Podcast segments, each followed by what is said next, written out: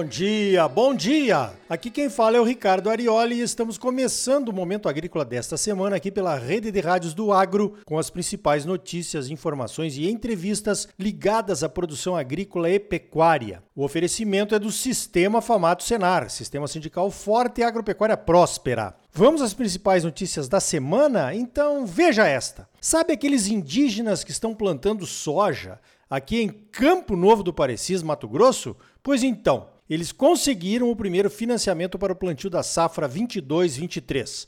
Tá aí um ótimo exemplo de inclusão e é simbólico. Campo Novo do Parecis é uma região importante na produção de soja, milho, algodão, girassol, feijões e pulses e bovinocultura de corte. As cooperativas de indígenas tomaram para si as tarefas de plantio, cuidados e colheita das lavouras numa área de uns 10 mil hectares, dentro de uma reserva de 1 milhão e 300 mil hectares. Antes de começarem a administrar as suas próprias lavouras, essas áreas eram arrendadas para produtores locais, com o conhecimento da FUNAI, que teve que aceitar os arrendamentos por livre e espontânea pressão dos indígenas, é claro. As 10 aldeias que se uniram em quatro cooperativas têm aproximadamente 4 mil indígenas. Assinaram um termo de ajustamento de conduta com o Ministério Público e agora estão trabalhando na produção e melhorando as suas qualidades de vida. Plantam soja não transgênica e estão em busca daquele prêmio europeu pago pela soja chamada de convencional. Essa eu quero ver. Não falei que a produção dos indígenas é simbólica e representa uma quebra de vários paradigmas? E eles já estão trabalhando com projetos de criação de frangos, horticultura e querem produzir e melhorar de vida, assim como fizeram os agricultores que migraram para a região a partir dos anos 80. Alguém pode ser contra isso? Olha, os financiadores não divulgaram os valores nem as taxas de juros da operação, mas na notícia está escrito que os moldes do financiamento são os mesmos do crédito rural. Será?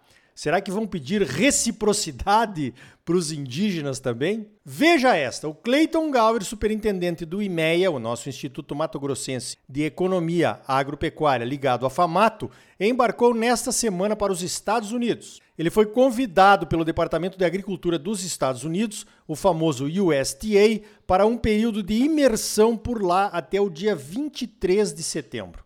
Que moral, hein, Cleiton? Aproveita bem que essa é uma oportunidade que é única na vida. E nós já combinamos que na volta ele vai contar a experiência aqui no Momento Agrícola. Veja esta. Na semana que vem eu estarei participando do 21º Congresso Brasileiro de Sementes, que vai acontecer lá em Curitiba e é realizado pela Associação Brasileira de Tecnologia de Sementes, a Abrates. A programação do congresso está excelente. Vai se falar desde a importância da avaliação do vigor das sementes que é uma demanda cada vez maior entre os produtores, até o uso da inteligência artificial para selecionar as melhores sementes de diversas espécies. Vai ter palestra sobre a edição gênica, essa nova modalidade de melhoramento genético que é mais barata e até mais eficaz do que a transgenia. É uma nova revolução. Teremos muitas palestras de convidados de fora do Brasil e será debatido também a importância do ensino e da pesquisa sobre as sementes um assunto estratégico para o Brasil. Na Comissão de Cereais, Fibras e Oleaginosas da CNA, nós estamos participando dos debates de uma reforma na lei de patentes que envolve mais rapidez nas análises e também essas novas ferramentas de melhoramento genético. Estamos querendo começar a discutir novamente a lei de proteção de cultivares para que a remuneração pelo desenvolvimento de novas variedades seja garantida, um assunto de segurança nacional, na minha opinião.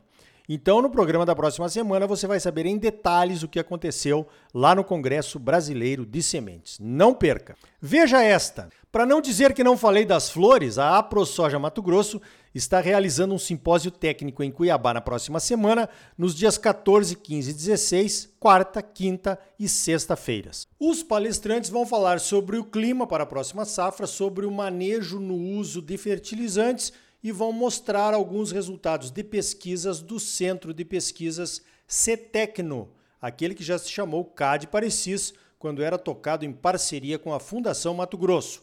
A ProSoja oferece cobertura das despesas de deslocamento, hospedagem e alimentação para os associados que queiram participar. Então, participe! Veja esta, é claro que não podemos deixar passar em branco aqui no Momento Agrícola o último dia 7 de setembro, quando comemoramos os 200 anos da nossa independência. Com certeza foi uma comemoração muito ligada ao momento em que estamos vivendo no Brasil, com as eleições se aproximando. E o pessoal queria mostrar os seus apoios com certeza. Eu tive a oportunidade, quando ainda era um jovem estudante lá em Passo Fundo, no Rio Grande do Sul, de participar das comemorações dos 150 anos, o SESC Centenário da nossa independência, que aconteceu em 1972. Eu me lembro que as festividades foram muito mais elaboradas e se estenderam por meses. Teve até uma mini Copa, a Taça Independência, com a participação de 20 seleções do futebol mundial, como França, Iugoslávia, Irlanda, União Soviética, Argentina e Chile. O Brasil foi campeão, é claro, e a final foi contra Portugal, veja só. E nós, a gurizada, pudemos rever a seleção tricampeã mundial da Copa de 70. O Rei Pelé não jogou, pois ele tinha se aposentado em 1971. O único gol da final foi do Jairzinho, o furacão da Copa, aos 44 minutos do segundo tempo. Todas as cidades brasileiras tiveram desfiles cívicos muito bem elaborados. Eu desfilei no pelotão das bicicletas do Colégio Conceição com a minha Monareta Olé 70 e apresentamos diversas evoluções na parada cívica. Treinamos durante meses. O Sesc Centenário da Independência teve até hino. Ouça um pedacinho aí.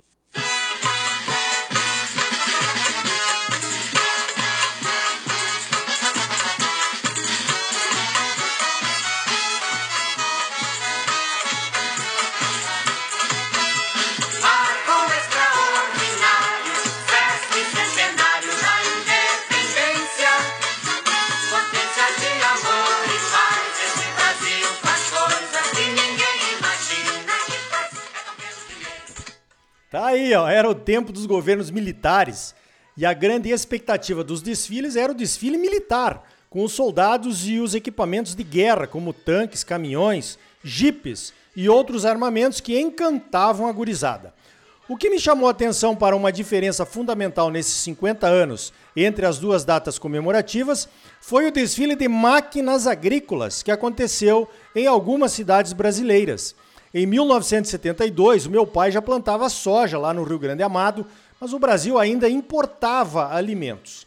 Em 2022, o Brasil se consolidou como um dos mais importantes produtores de alimentos do mundo, garantindo a nossa segurança alimentar e também a de dezenas de outros países que importam os nossos produtos cada vez mais.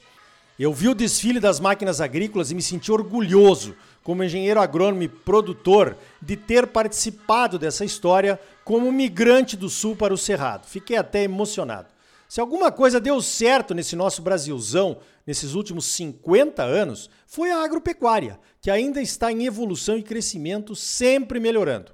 A Conab acaba de anunciar que batemos o recorde de produção de grãos na safra 21-22, com 271 milhões de toneladas mesmo com a grande quebra da soja e do milho devido à seca nos estados do sul. E se o clima colaborar, vamos bater novo recorde na próxima safra, a 22-23. Já está tudo preparado para começar o plantio agora no final do mês de setembro.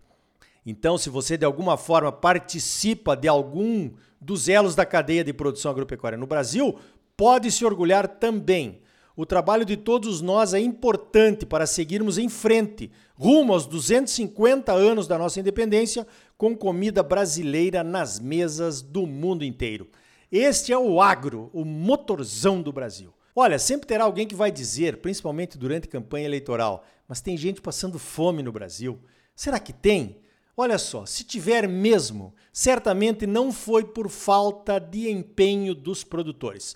As safras recordes estão aí para comprovar o nosso trabalho. Nos dias de hoje, o Brasil só precisa importar trigo, mas isso não vai durar muito tempo com a chegada do trigo no centro-oeste do Brasil. Agora presta atenção: independência somente não significa liberdade.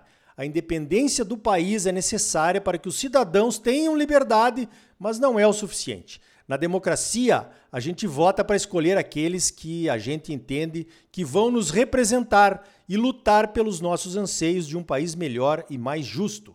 Infelizmente, quando eleitos, muitos se desviam desses objetivos e das promessas de campanha. Quem quer que sejam os eleitos, o agro do Brasil vai continuar evoluindo e trabalhando para que tenhamos um Brasil melhor e mais justo, que é o desejo de todos, pelo menos eu acho.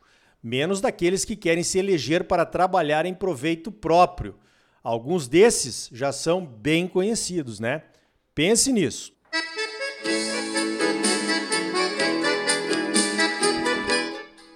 Então tá aí.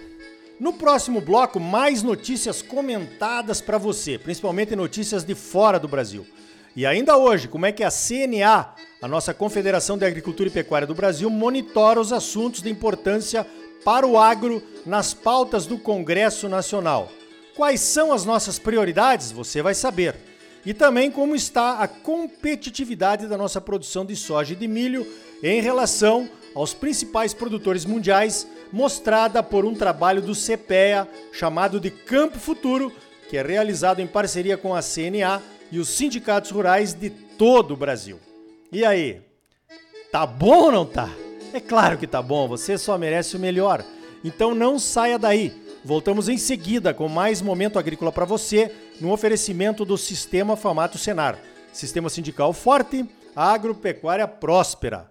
Voltamos já!